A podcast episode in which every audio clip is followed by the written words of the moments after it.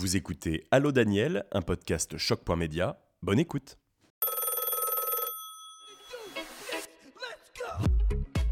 Allô, c'est Daniel.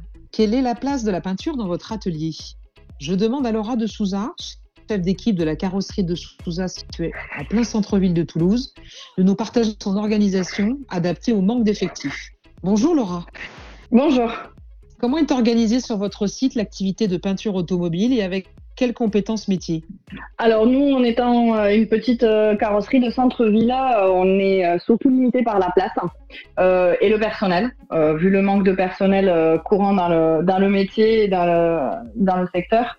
on est organisé, donc on a un carrossier qui va faire toute la partie démontage, redressage, et un préparateur peintre qui a euh, son espace dédié, donc avec euh, une, euh, une, partie un peu couloir dans laquelle toute la préparation est faite, avec un robot CIMAC qui va permettre de sécher rapidement tout ce qui est après et mastic.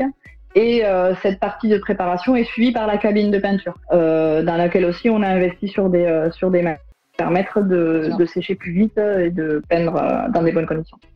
Alors justement, c'est dans l'atelier en effet que l'empreinte carbone est, la plus importante. Côté peinture, est-ce que vous avez choisi ce matériel de cabine de peinture en fonction de ce paramètre? Alors nous, on a deux paramètres à prendre en compte, c'est surtout la place, l'espace qui est limité euh, vu l'emplacement qu'on a de la carrosserie. Donc euh, on a dû faire des choix euh, par rapport à ça mais également par rapport euh, du coup à la consommation euh, en gaz euh, et en électricité, par rapport au fait que, ben, on le sait tous, hein, les factures continuent de, grimper, et on essaye aussi de diminuer donc notre empreinte, ça c'est sûr. donc c'est pour ça qu'on a fait des choix de certaines machines qui vont nous permettre de réduire ces coûts-là et essayer de sécher au plus vite pour l'efficacité au niveau de la, de la peinture, mais aussi pour, pour diminuer ces, consommation. Alors, il y a le matériel et il y a également les systèmes de, de peinture de haute technologie, comme on les appelle. Euh, ce sont les hydrodiluables, les peintures à séchage, séchage ultraviolet qui sont euh, également utilisées chez vous. Est-ce que vous en voyez évidemment des bénéfices? Alors nous, on n'utilise pas des peintures séchage ultraviolet. Hein. On, on, utilise bien les, euh, les, les peintures hydrodiluables, mais, mais on a fait un choix d'une autre machine, c'est le CIMAC, donc euh, qui va sécher la partie préparation, euh, donc tout ce qui est mastic et, euh, après donc tout type de peinture. Et la cabine, donc on a un Eurosider hein, qui va permettre de peindre à l'azote. Donc c'est une machine qui va filtrer l'air comprimé qui arrive dedans, qui va sélectionner que l'azote. Euh, ce qui permet à la peinture d'être dirigée plus directement sur l'élément qui est en train d'être peint. Donc il y a moins de brouillard, moins de déperdition de peinture. Euh, le fait qu'il n'y ait que de l'azote, ça nous permet aussi de chauffer. Donc euh, l'air est chauffé à, à, 20 degrés, euh, ce qui permet aussi de sécher plus vite, hein, parce qu'on va faire des couches beaucoup plus fines de peinture. et donc du coup, ça, sèche beaucoup plus vite forcément, puisqu'il y a moins d'épaisseur.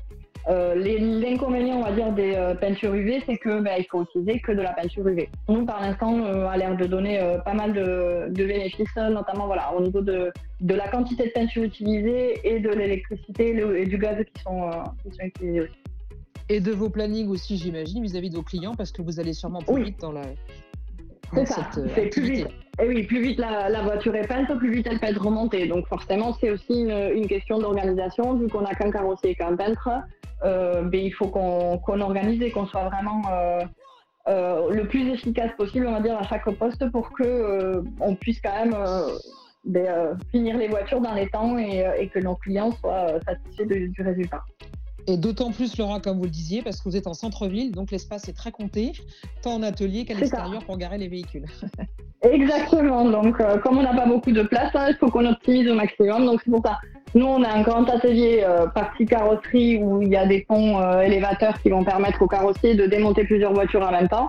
Euh, les éléments sont ensuite passés en préparation peinture. Quand il y a des, caisses entières à passer en, préparation, c'est pareil, ils vont remonter dans la rue pour pouvoir passer dans le, couloir qu'on appelle, qui est la préparation peinture. Donc c'est toute une organisation. On joue à Tetris tous les jours avec les voitures. Et, euh, et c'est ça qui est aussi euh, intéressant dans le métier. Euh, vous avez parlé tout à l'heure évidemment d'économie d'énergie. Est-ce que vous avez mis d'autres règles en place avec votre équipe pour aller dans ce sens? Alors là, c'est, on va dire, du bon sens et des, règles que tout le monde met un peu en place chez eux. C'est on n'allume pas le chauffage ou, le, ou la clim, sauf vraiment cas extrême.